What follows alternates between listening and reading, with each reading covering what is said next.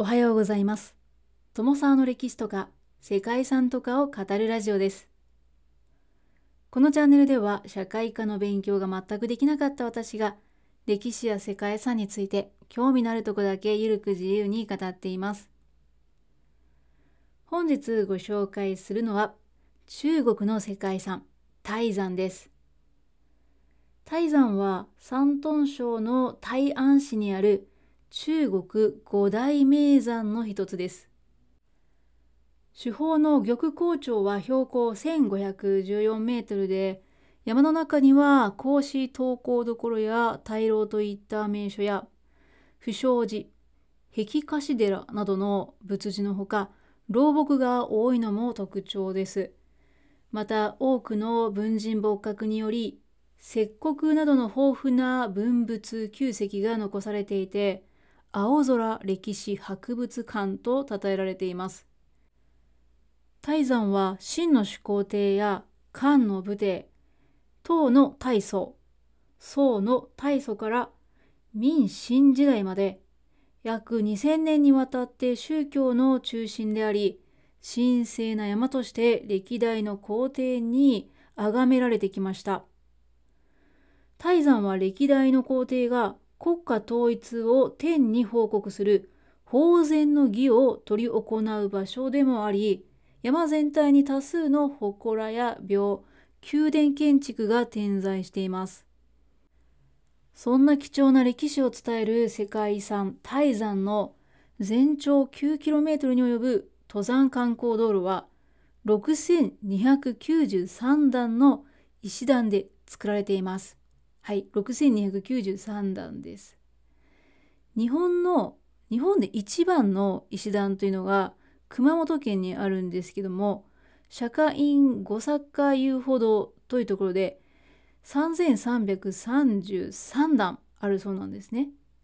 6293段というともうその倍近いということなのでさすが中国だなというところなんですけども皆さんがこれまでに登った一番多い石段っていうのは何段か覚えてますか？私はですね一番多い石段が香川県のコンピラさんの785段なんですけどももう二度と歩いて上がりたくはないなっていう気がしているんですね。えー、なので、まあ、3333もすごいですけど6293段っていうのは一体誰が登るのかなとね思ってしまいますね。はい。えー、だいぶ話が横道にそれておりますけれどもちなみに泰山はロープウェイも運行されているそうなので6000段を登るという必要はなさそうですね。山頂からの日の出や日の入りも美しいということで、まあ、非常に多くの石段があるこの場所毎年多くの観光客が訪れるそうです。そんな泰山なんですけどもそんじゃそこらの観光名所というだけではないんですね。世界遺産の中でももう世界遺産の中の世界遺産と言ってもいいそんな貴重な場所だと思います。世界遺産の中で文化遺産が900件あるんですけども文化遺産の登録基準6項目を全て満たしているものそのうち4件あるんですね。でそのうちの一つがこの泰山なんですけどもさらにこの泰山は自然遺産の登録基準のうち類まれな自然の美や美的要素を有した自然現象または地域を含むものというのを満たすですね。複合遺産なんです。登録基準を7項目満たしているっていうのもこの泰山。そしてもう一つオーストラリアのタスマニア原生地域この2つだけっていうことなのでキング・オブ世界遺産とかトップ・オブ世界遺産っていうふうに言われたりするのがこの泰山なんですね。ちなみにですね注意点としては世界遺産は登録基準の数で価値が変わるというものではありません。登録基準が1つしか該当していなくても7つ該当していても等しく大切な人類の宝ということは変わりありません。とはいえですよ、まあ、建前はともかくやっぱり泰山がとても貴重な場所だなっていうことはお分かりいただけるのではないでしょうか。ということで本日は前置き長くなりましたが文化的にも自然的にも見どころの多い世界遺産中国の泰山についてご紹介したいと思います。この番組はキャラクター辞典ワンタンは妖怪について知りたいパーソナリティ空飛ぶワンタンさんを応援しています。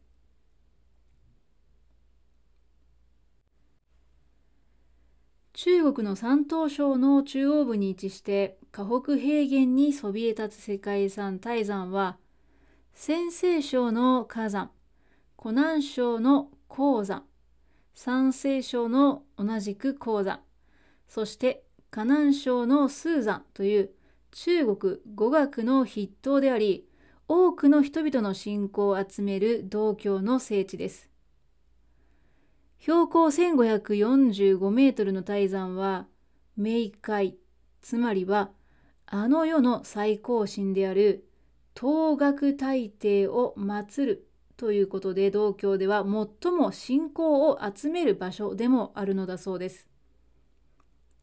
泰山は古くから死者の霊が集まる場所とされたため東岳大帝は人間の寿命や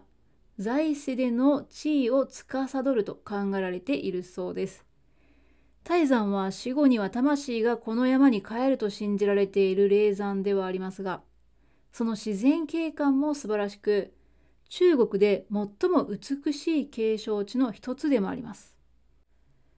そんな泰山は中国の歴代王朝の皇帝が自ら法然の儀を執り行った神聖な山としても知られています。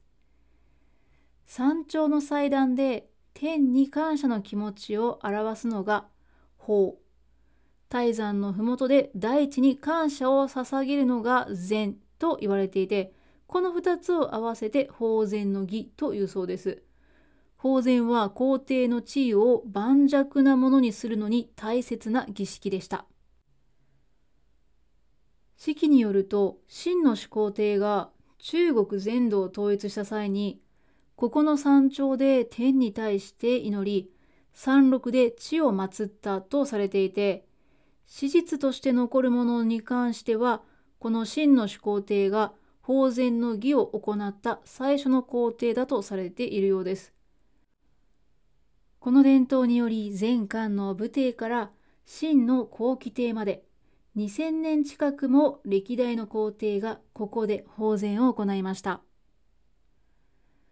霊山として多くの皇帝たちが訪れただけあって、ここには様々な建築物が築かれました。中でも代表的なものが、麓にある法然の儀式を行った大廟です。そして大廟から山頂へと伸びる参道は、約 9km で7000近くもの階段が続くという泰山を代表する景観となっていて参道の途中には道教寺院や石碑碑文などが並び神聖な雰囲気を漂わせています。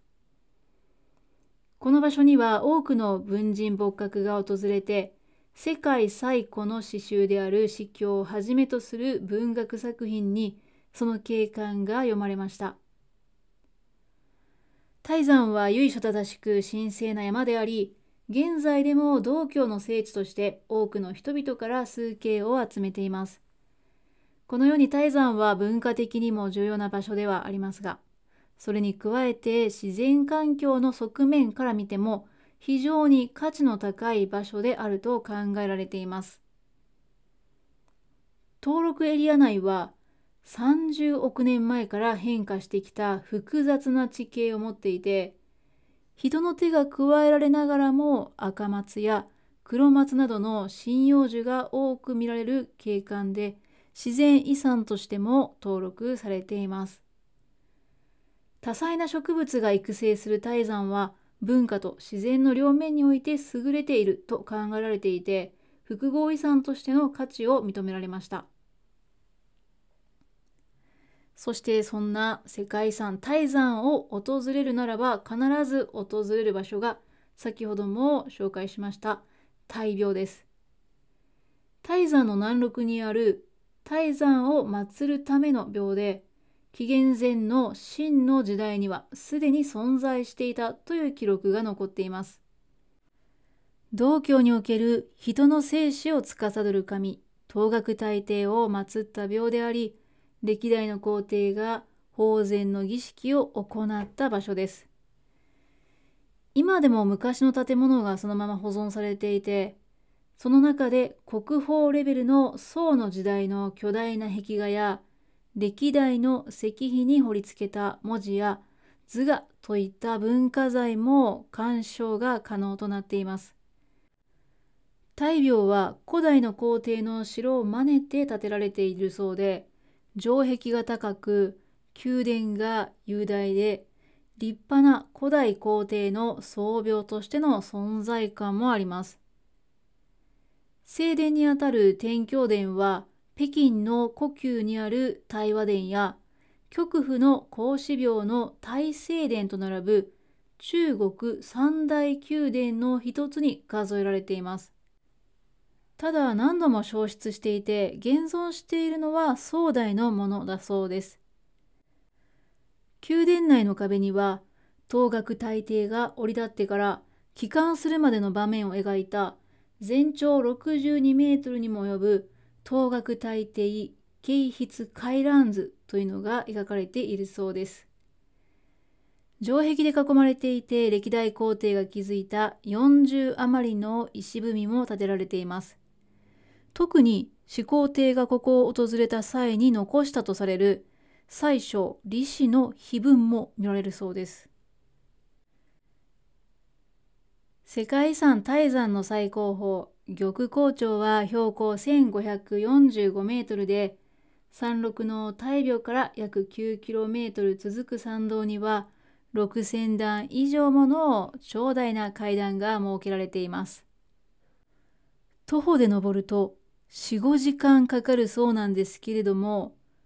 中腹までは車で、そこから山頂に近い南天門までは、ロープウェイでわずか7分で到達できるそうですので、一安心ですね。南天門をくぐると、そこから20分ほどで頂上に到着するそうです。山頂近くにはホテルもあるので、一泊してご来光を拝むということもできるそうです。こんな歴史的で神聖な場所で見る日の出というのは格別なものになるのではないでしょうか。そして世界遺産として7つの登録基準を満たした泰山は、この頂上までの階段や建築物、門など人間の手によって築かれた景観が人類の偉大な業績であるという評価も受けています。また文化的な建造物や景観は過去の中国王朝の宗教観であったり芸術を証明するものでもあります。そして30億年近くの自然の変化により複雑な地形を持つこととなった泰山に人間が手を加えることによって誕生した独自の自然景観が書物や文学のテーマにもされることが多く中国史との深い関連性があるということも認められています。やはり中国に数多くある世界遺産の中でも特別なものを感じずにはいられないそんな世界遺産ではないでしょうか。ということで本日はここまで中華人民共和国にあります世界遺産泰山をご紹介しました。最後までお聴きいただきましてありがとうございます。では皆様、素敵な一日をお過ごしくださいね。友沢でした。